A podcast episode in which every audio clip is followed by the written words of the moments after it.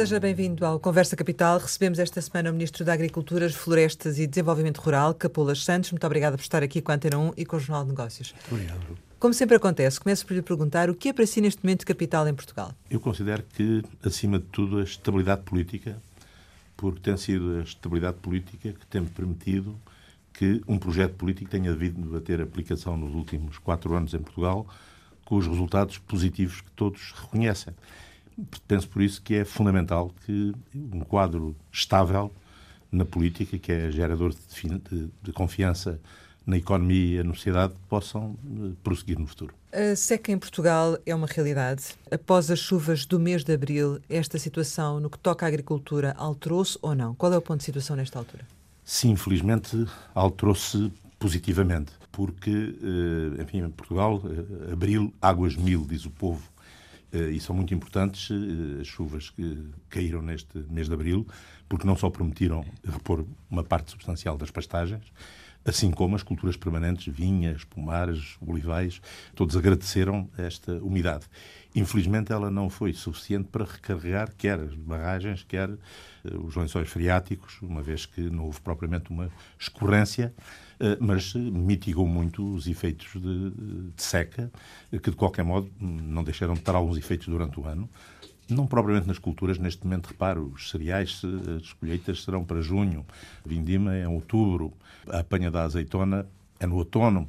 Portanto, não há neste momento nenhum indicador de qualquer quebra de produção. Pelo contrário, no, aliás, no último ano de seca, foram anos que tivemos até aumentos de produção generalizados, com uma única exceção. Portanto, há um setor que será seguramente afetado, que é o setor da pecuária, porque apesar de, de, enfim, de, deste prolongamento das pastagens naturais, uh, vai certamente sentir algumas dificuldades na alimentação até ao inverno, assim como, em alguns casos, eventualmente no abeberamento, ainda que este aspecto esteja também mitigado, porque na seca de há dois anos nós aprovámos cerca de 1.400 projetos de captação ou transporte de água para as explorações. Portanto, os agricultores Isso vai voltar a acontecer, o transporte de água Sim, para os mas animais. Esse investimento já está feito e, hum. precisamente por isso, eu determinei que até ao dia 15 de maio, todos os agricultores que pressentem que vão ter dificuldades de água nas suas explorações, de o comunicar ao Ministério da Agricultura para que possamos abrir uma nova medida de apoio, uh, além do que está neste momento aberta uma medida de apoio para a alimentação uh, animal,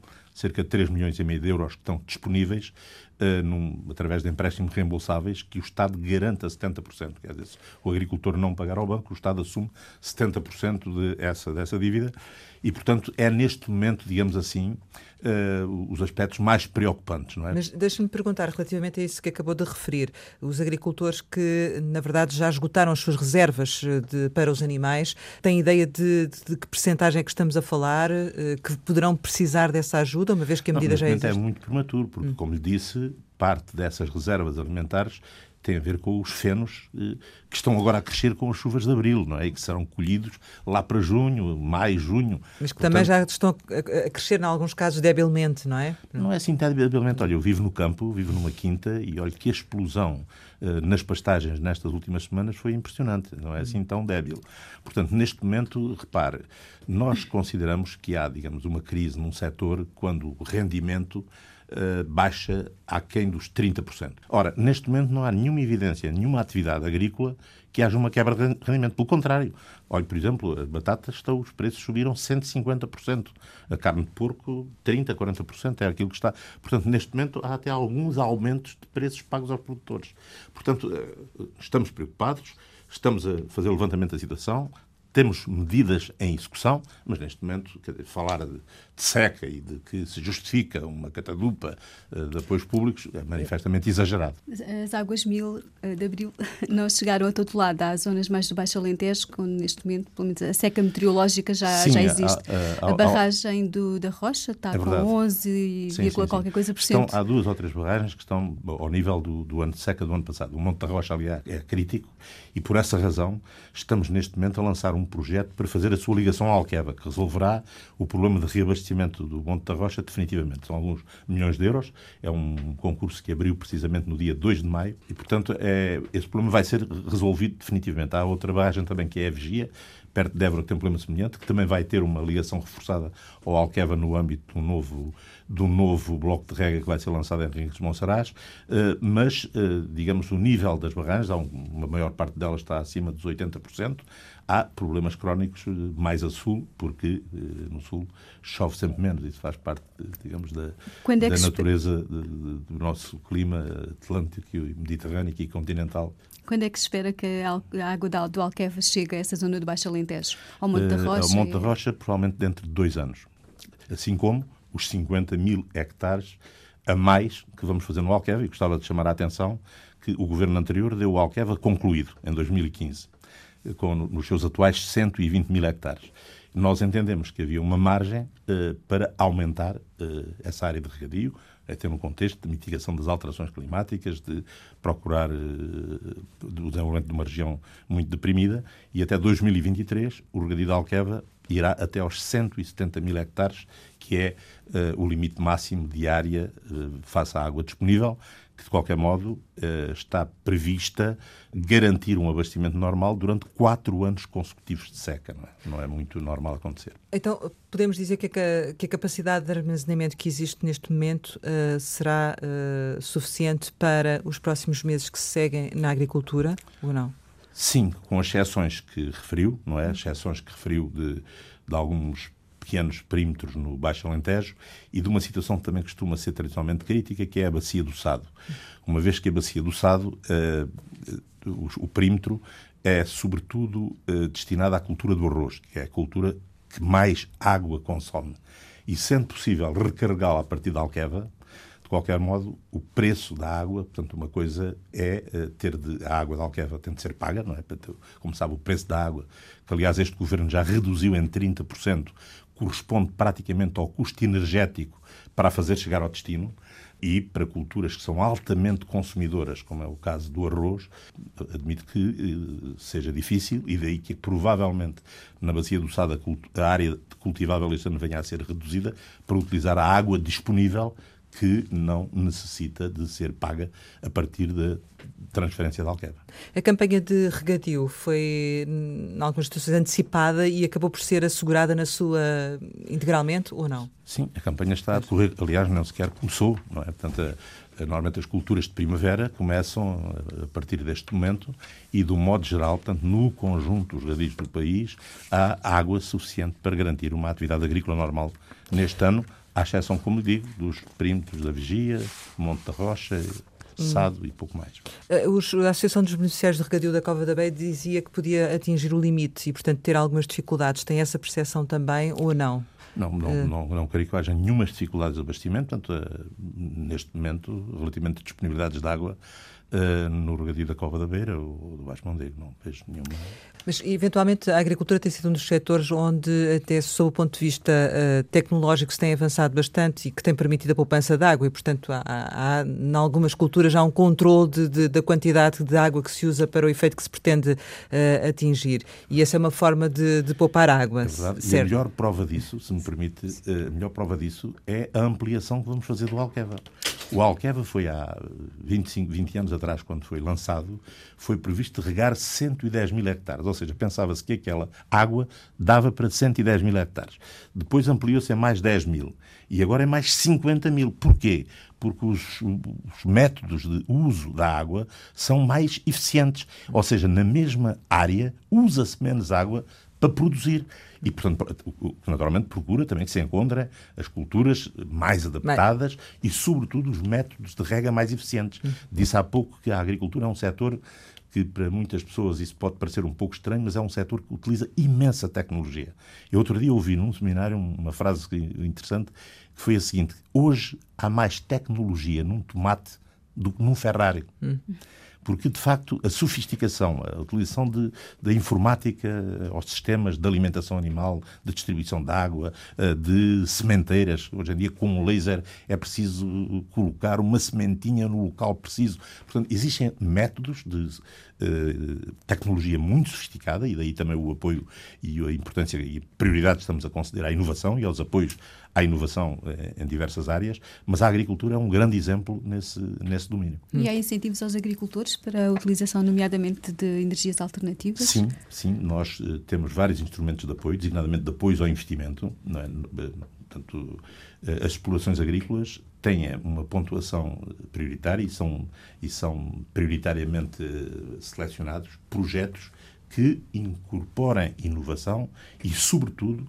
que contribuam quer para a redução do, da emissão de gases de efeito de estufa, quer para a utilização de energias renováveis. Nesta altura, e considerando que as alterações climáticas estão, estão aí e é, são por demais evidentes, o, que, o Governo está a trabalhar para uh, encontrar soluções, para estudar soluções uh, estruturais e atempadas para esta situação? Sim, existem neste momento diversos grupos de trabalho, diversos projetos em curso que envolvem não só o Ministério da Agricultura e o Ministério do Ambiente, como as universidades, os institutos politécnicos e as organizações de agricultores.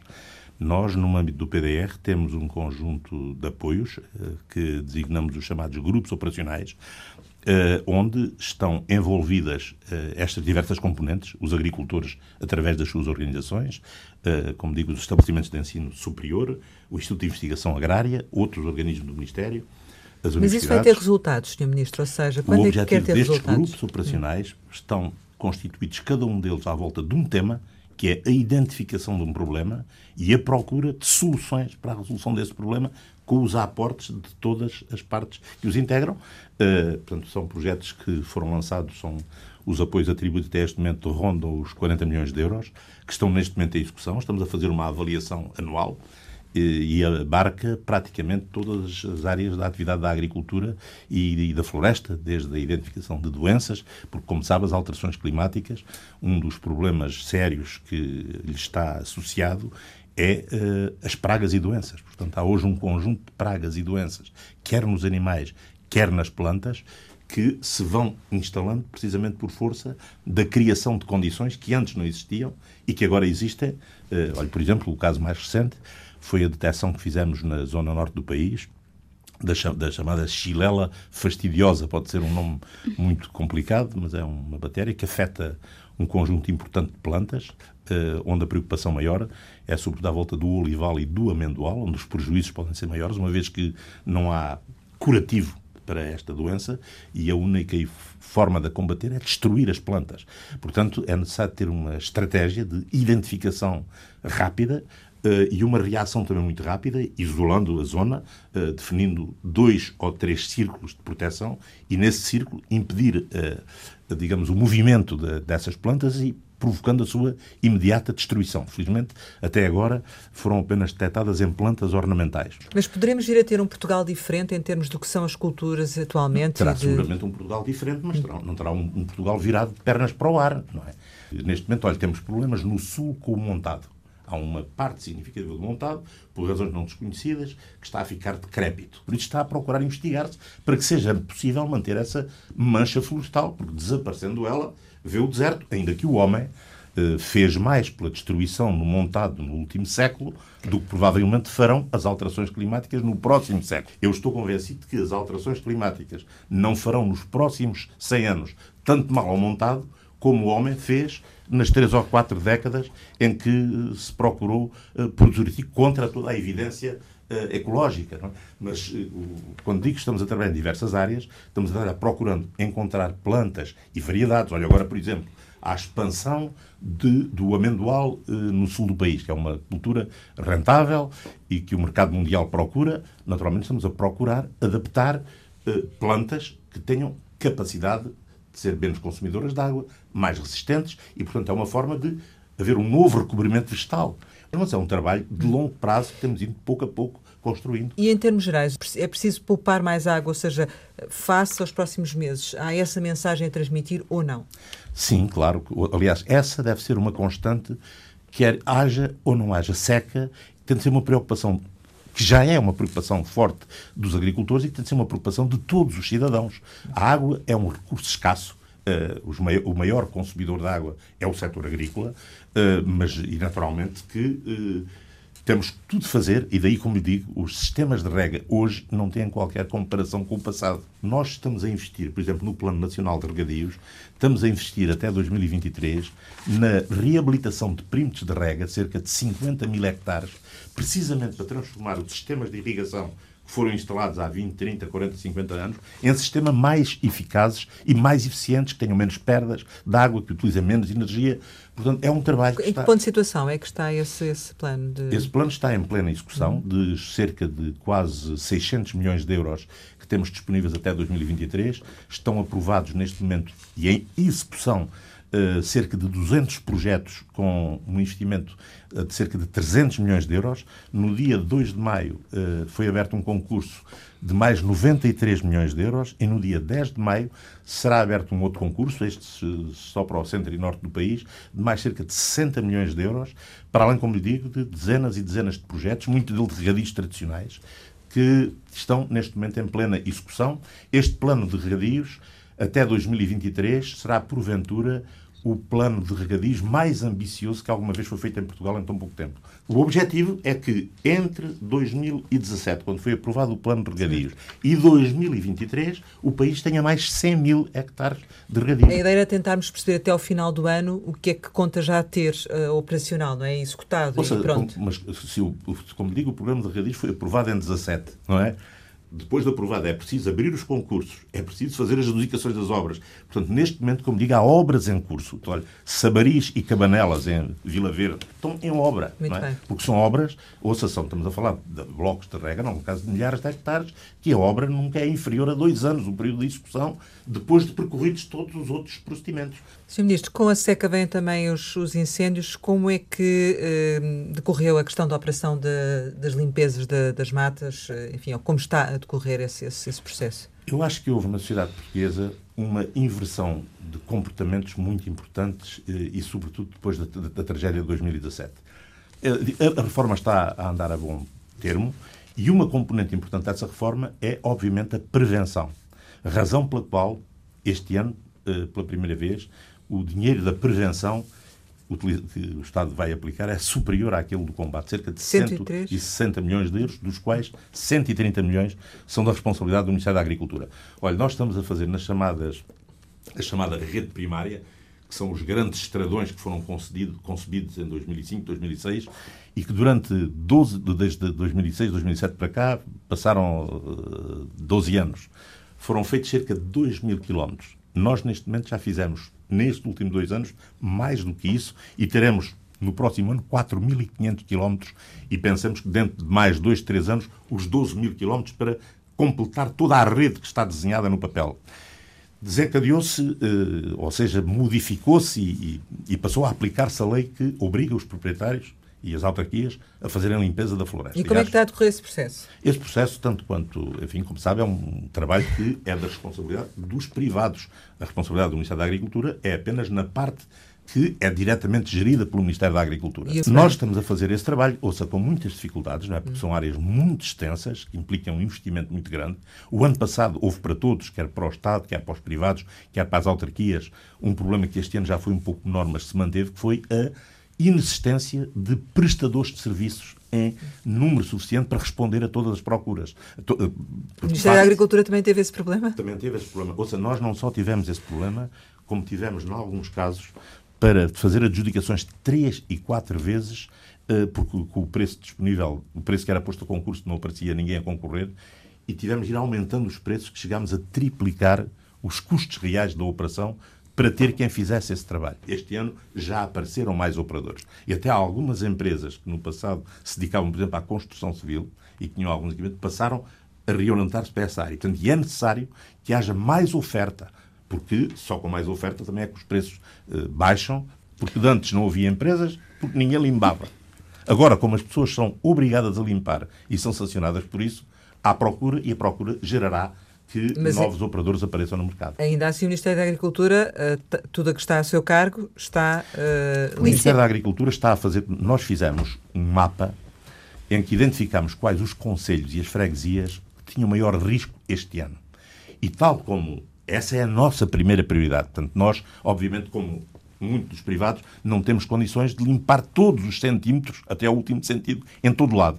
E, portanto, identificamos prioridade número um, as freguesias de maior risco. prioridade número dois, e assim sucessivamente. É? E, portanto, é, é, nesse sentido que estamos a, a, a, atuar, e é nesse sentido também que as forças de fiscalização estão a atuar mais sobre os privados, porque faz mais sentido que o esforço incida principalmente onde o risco é maior, ainda que, naturalmente, seja necessário fazer em todo o lado, seja qual for o grau de risco. Mas esta é uma situação que eu penso que, se continuar o esforço e a resposta da sociedade que está a ser dada, dos cidadãos, das autarquias, eu penso que dentro de 3, 4 anos, eh, digamos, entraremos em velocidade de cruzeiro, porque depois se torna também mais difícil, porque depois é apenas uma limpeza residual. Agora foi necessário tirar árvores que estavam em cima das casas, árvores que estavam em cima das aldeias. Eh, portanto, esse trabalho fica feito. Depois trata-se da vegetação espontânea anual que é mais fácil e cujos custos é? são muito mais reduzidos, para além de existirem muitas experiências positivas pelo país fora, em muitas aldeias em que as autarquias, os cidadãos estão a mobilizar para uh, instalar uh, perímetros de segurança. Olha, ainda outro dia uh, visitei uh, um local onde estavam por, a plantar figos da Índia. Tive, tenho tido contactos de vários presidentes de Câmara no sentido de procurar obter autorizações de plantação de vinha também na periferia das aldeias, porque são culturas resilientes ao fogo. Portanto, há hoje uma consciência dos autarcas que não existia e um empenhamento que não existia. Há hoje uma consciência dos cidadãos, dos proprietários e dos não proprietários e também dos, dos poderes públicos. Mas continuam a ser aplicadas multas? Ou seja, uh, tem ideia se houve muita gente a não cumprir o prazo de 31 Sim, de março? Sim, eu não tenho acesso a esse documento. Enfim, é uma matéria que é da, da, Competência do Ministério da Administração Interna, mas tenho vindo na imprensa, na imprensa uh, os, alguns milhares de autos que têm vindo a, a, ser aplicados, que eu desejo que uh, sejam cada vez menos, mas naturalmente, como em tudo na vida, como nas, nas contravenções ao Código da Estrada e e noutras regras que os cidadãos violam. O Ministério da Agricultura teve algum auto, Sr. Ministro? Parece que sim, teve um, um, um que foi aplicado, a GNR aplicou também uma multa uh, ao Ministério da Agricultura num local precisamente onde se não fez limpeza porque o concurso uh, que tinha sido lançado para a contratação de empresas que fizessem ficou deserto por ausência de operadores interessados em fazer. Foi qual o, o sítio? Eh, tem ideia? Uh, creio que foi na zona de Leiria. Uh, falou há pouco nas autarquias e nas iniciativas do, que os autarcas estão a ter. Uh, como é que se explica que, de acordo com a informação que consta no site do ICNF, haja 28 câmaras municipais que não dispõem de um plano municipal de defesa da floresta contra incêndios, sendo que algumas destas câmaras até, são, até estão entre as que foram mais afetadas pelos fogos de 2017? É absolutamente incompreensível para mim, devo dizer.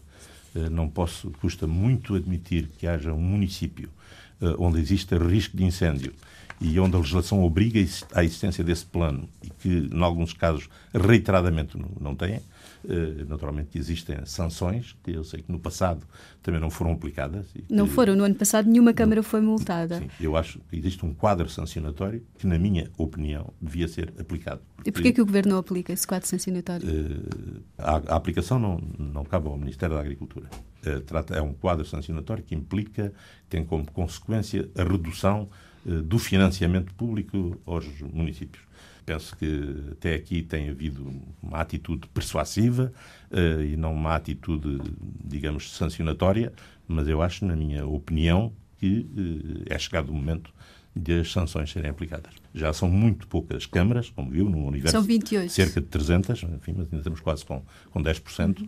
É, é incompreensível que isso suceda e, enfim, eu penso que mais tarde ou mais cedo esse quadro sancionatório não poderá deixar de ser aplicado.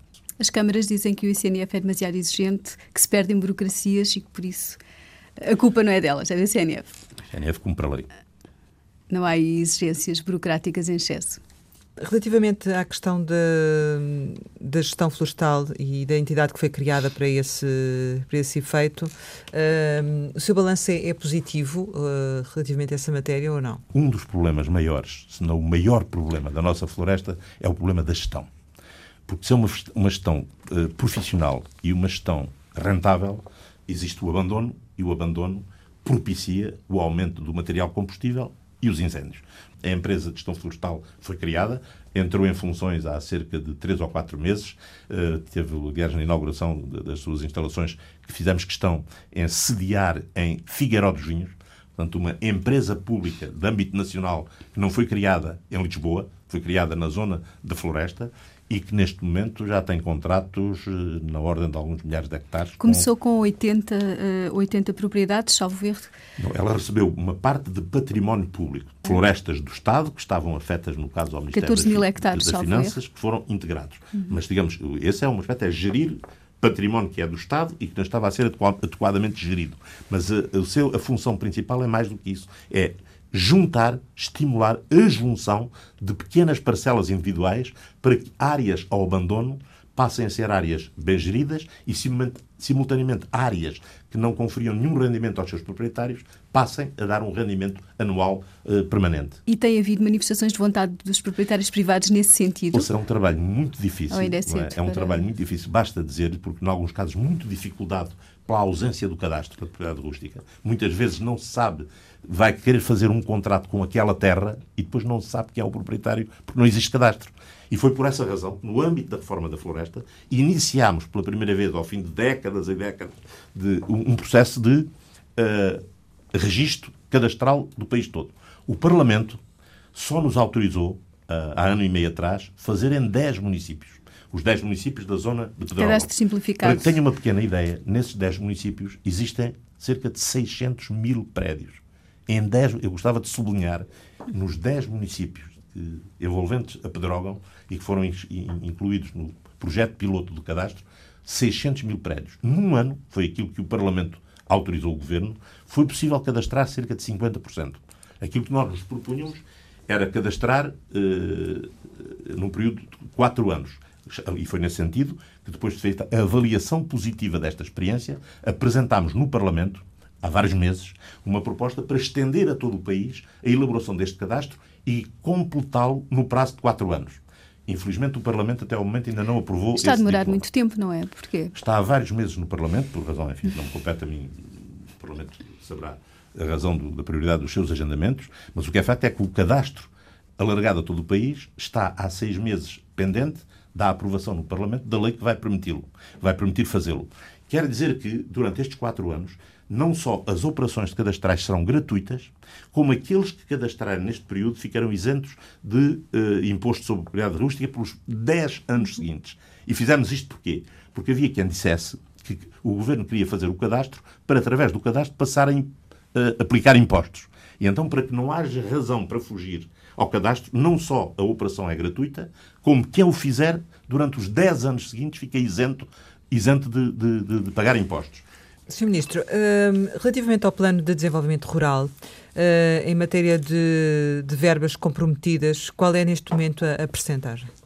Nós devemos ter comprometidos na ordem de 80% a 85%. Portanto, praticamente eh, todo o programa está com um grau de comprometimento muito elevado. Quer chegar mas... aos 100% no final do ano? Sim, teremos que chegar. Nós vamos, não, até mais, não é? Ouça, eu ouça, posso ostentar nos meus galões e permita-me a imodéstia, eu já fechei um quadro comunitário que executei a 100%. Contrariamente ao governo anterior. E já agora permita-me que diga isto, porque tenho visto esta matéria aflorada. O governo anterior fez uma festa em junho de 2015, na Feira de Santarém, atirando foguetes e executámos 100% o quadro anterior, o PRODER.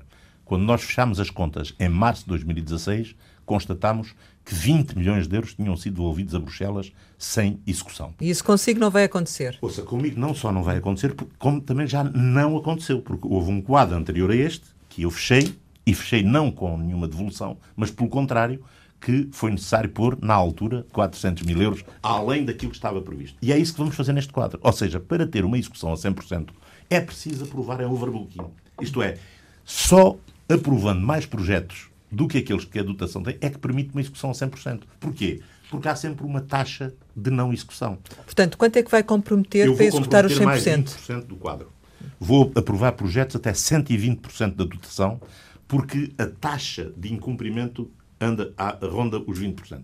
Em, em, em cada 100 projetos que são aprovados, 20% não chegam ao fim. Até dezembro de 2020, têm de ser aprovados a totalidade da dotação do programa. E, como lhe digo, para que os tenhamos todos executados, temos a aprovar acima, além dessa dotação. E depois temos três anos para executar os projetos que são aprovados em 2020. Já que os outros estão em execução, e estão em execução, Portugal, neste momento, está no top 5 da melhor execução europeia. Nós temos neste momento 53% de execução do PDR.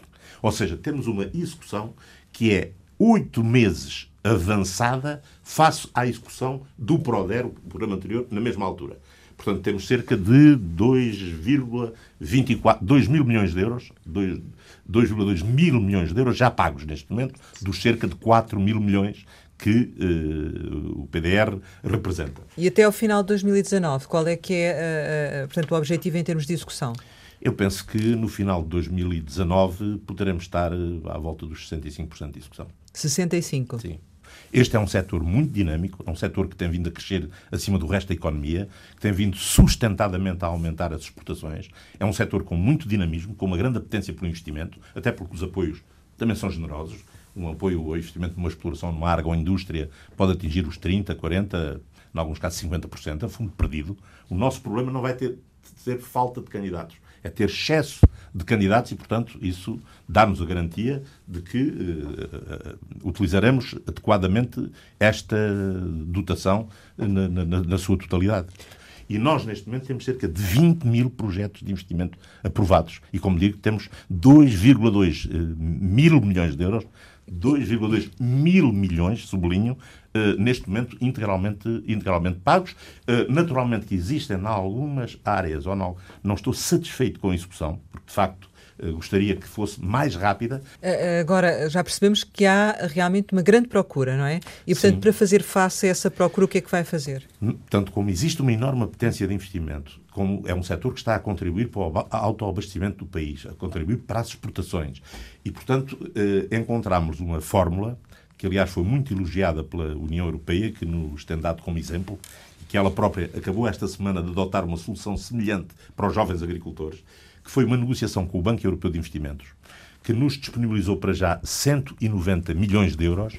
Eh, é um, um projeto que entrará em execução a partir de julho e através do qual os agricultores poderão candidatar-se, neste caso junto da banca. O Banco Europeu de Investimentos está neste momento a negociar com a Banca Comercial Portuguesa quais os bancos que vão operacionalizar esta medida e que se traduz num empréstimo reembolsável aos agricultores, mas que é garantido pelo Estado em 70%. Quer dizer, se não houver, se por qualquer razão o agricultor não puder pagar, o Estado assume 70% dessa despesa, o que diminui o risco do banco e, portanto, facilita a concessão uh, do empréstimo. E trata-se de empréstimos de longo prazo, isto é, que poderão ir até aos 15 anos, com 3 anos de carência. Isto é, só começa a haver amortização uh, ao fim do terceiro ano. O que quer dizer que, uh, e a juros, são os mais baixos do mercado. Portanto, juros mais baixos do mercado o limite vai ser de 5 milhões de euros ao nível das explorações agrícolas e até 10 milhões de euros por projeto ao nível da agroindústria. Uh, e que, pelos contactos que tenho tido uh, com representantes do setor, portanto, é uma medida que está a ser encarada com, muita, com muito otimismo. Ela, e este... ela é feita porque existe procura para ela, não é? Não, foi, foi a solução Sim. que procurámos encontrar para, uh, digamos, a, a, ausência de dotações no PDR, que foi aquelas, como digo, que foram negociadas pelo governo anterior no quadro, no, no âmbito das negociações da, da PAC e que estamos agora a negociar para o período pós-2020.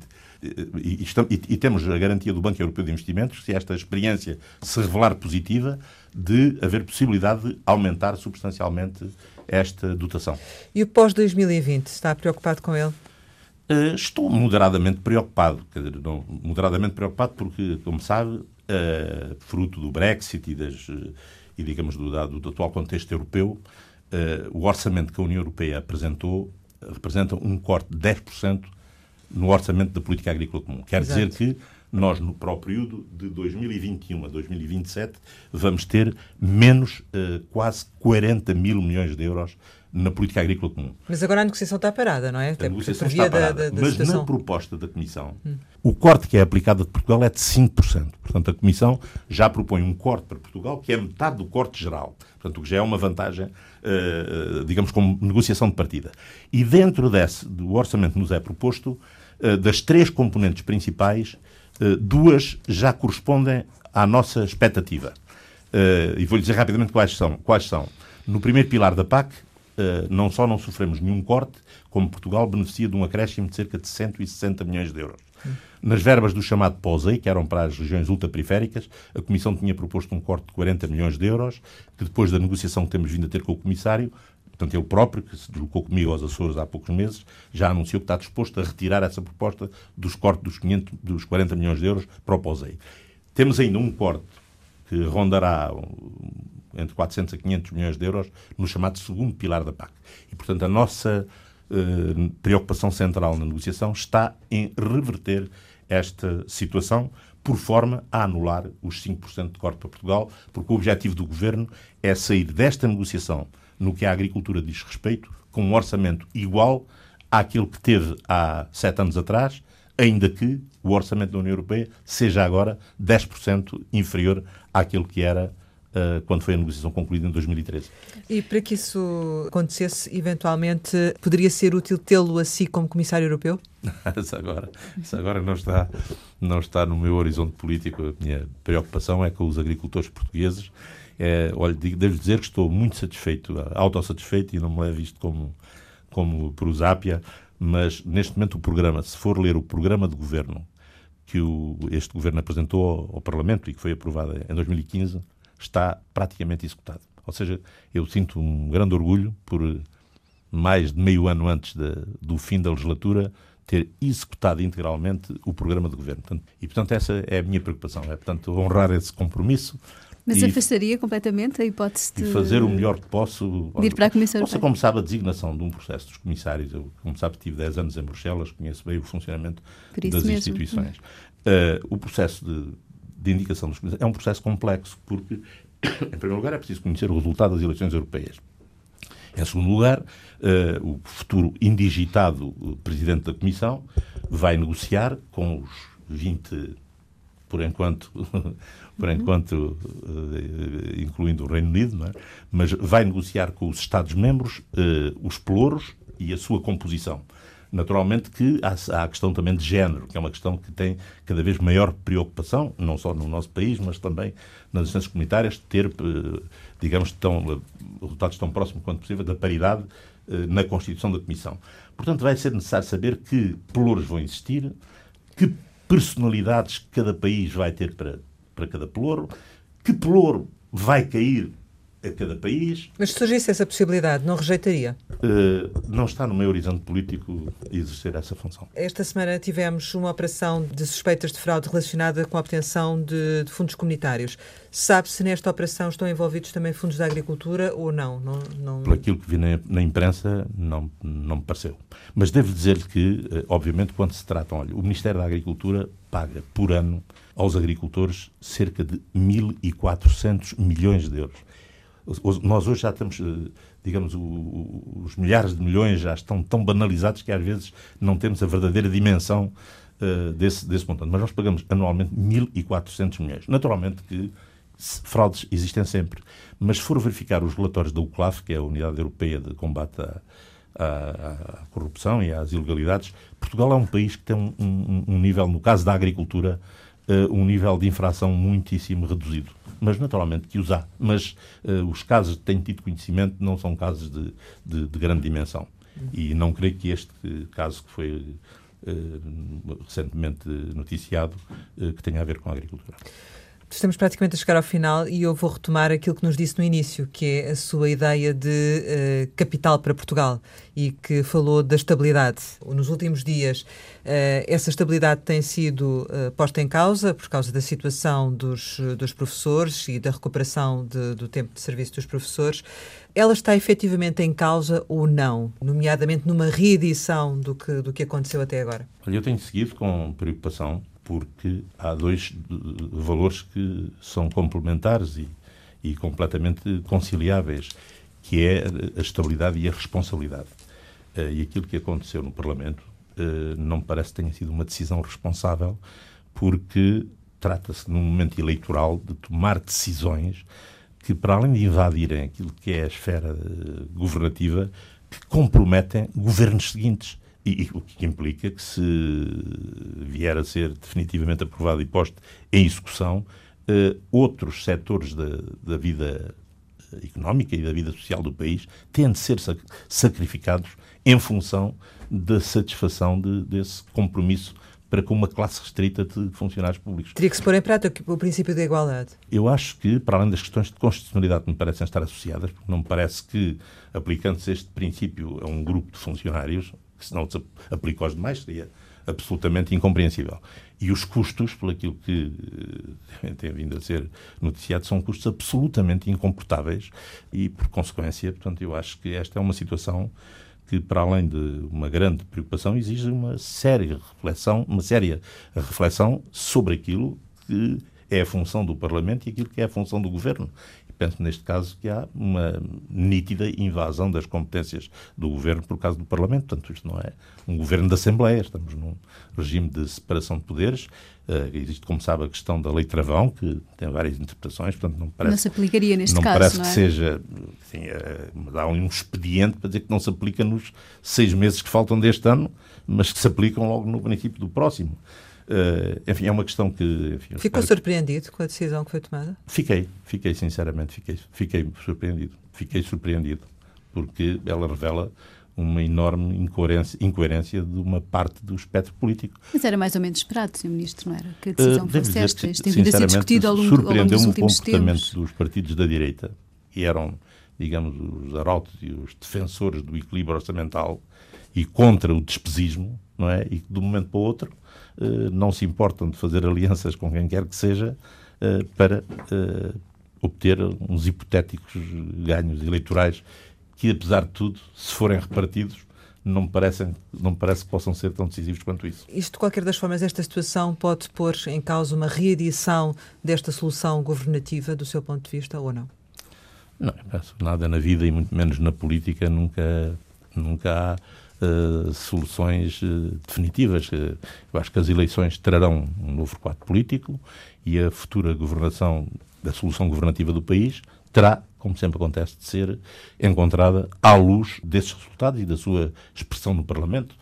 Portanto, não acho que não estamos condenados a eternizar esta fórmula, eh, nem temos necessariamente que dá-la por concluída eh, só porque ocorreu um episódio, enfim, depois de quatro anos de, digamos, um funcionamento regular das instituições, onde nunca esteve em causa a autonomia eh, de nenhum dos eh, parceiros desta de, de solução eh, parlamentar de apoio ao governo. Sente que, numa altura em que estamos a, entrar, enfim, em campanha eleitoral oficial para as eleições europeias, que o PS terá de fazer mais do que aquilo que está a fazer até agora para ultrapassar os, as contrariedades dos últimos tempos e conseguir ganhar as eleições? Bem, vamos ver, o PS, tanto quanto tenho lido, está à frente em todas as sondagens e não se colocou ainda, nenhuma delas colocou qualquer hipótese de outro partido ganhar as eleições. A expressão dessa vitória é o que está neste momento em causa e estou convencido que há tempo suficiente para que sejam expandidos os argumentos eh, por parte dos candidatos do Partido Socialista para demonstrarem que, de facto, um bom resultado do Partido Socialista é bom para Portugal e é bom para a Europa. Chegamos ao final e, como habitualmente, lançamos algumas palavras para uma resposta rápida. Primeira é Alentejo.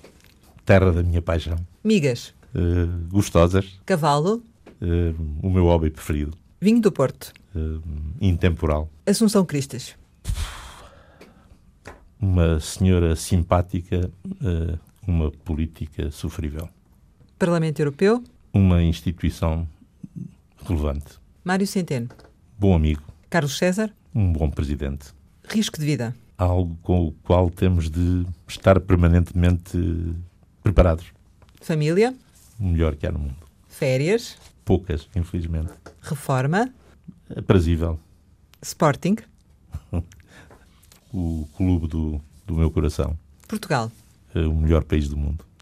Sr. Ministro da Agricultura, Florestas e Desenvolvimento Rural, muito obrigada por ter estado aqui com a Antena 1 e com o Jornal de Negócios. Muito obrigado, eu que agradeço. Pode rever este Conversa Capital com o Ministro Capolas Santos em www.rtp.pt. Conversa Capital regressa para a semana, sempre neste dia, esta hora, e claro, contamos consigo.